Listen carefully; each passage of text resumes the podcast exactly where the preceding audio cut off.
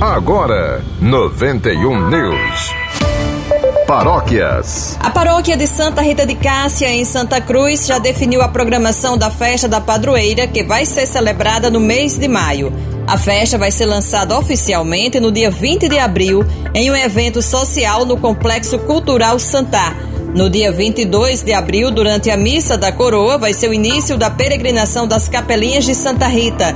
O novenário começa dia 13 de maio às 7 da noite na Igreja Matriz e durante os dias seguintes, o largo da igreja vai ficar lotado com programações sociais como o concurso Mais Bela Voz Estudantil, feirinha de artesanato, espaço para alimentação, jantar de Santa Rita, entre outros eventos.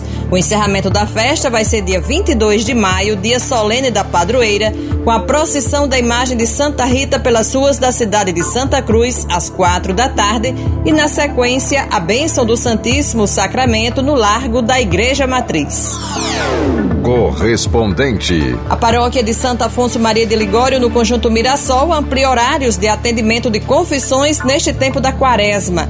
Mais informações com Guto de Castro. Aqui estamos vivendo o tempo da quaresma e nesse período de reflexão, oração e exercício do perdão, as confissões terão um reforço em seus dias e horários na comunidade.